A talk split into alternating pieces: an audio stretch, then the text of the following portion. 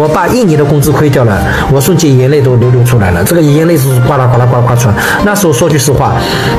赚钱也是能赚钱的，但还没有很稳定。我本来创作也很频繁，那别人觉得你整天的，你说一个青年人，我住住在农村的嘛，一个青年人整天在农村里，要不要不去外面干活嘛也不干的，整天嘛有有时候有时候我还穿一个睡衣，别人在想你这个儿子啊，真的是一点搞头都没有，整天有什么好写的，是不是啊？那他们不知道我自己那付出了多少。其实真正厉害的人，一定是善于运用复利效应加持人生的。每名游资大佬在成功之前都是普通人，都承受了一般人没有承受的压力和痛苦，付出了比常人多几倍的专注与投入。你有没有发现，整个市场里面，目前成功的人，他们的心法其实本质都是差不多的。但是在他们成名之前，曾经公布的发帖和语录，也曾遭到过很多网友的谩骂与无视。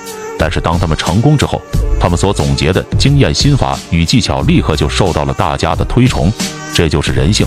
股票技术是浅层次的，更重要的是提高自己的认知。